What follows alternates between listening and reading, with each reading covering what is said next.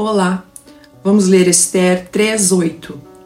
E Amã disse ao rei Assuero: Existe espalhado e dividido entre os povos em todas as províncias do teu reino um povo cujas leis são diferentes das leis de todos os povos e que não cumpre as leis do rei, pelo que não convém ao rei deixá-lo ficar.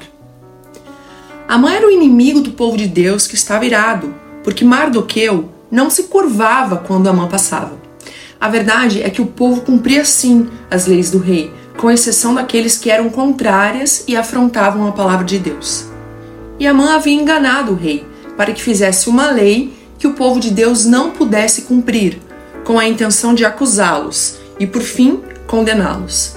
Quero que você saiba que quando você tiver que se posicionar naquelas questões que afrontam os princípios da palavra de Deus, não se preocupe em assumir a posição com Deus porque tudo passará, mas a palavra de Deus se cumprirá totalmente. Amém?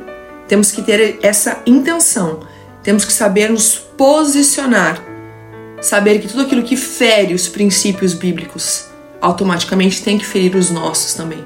Amém?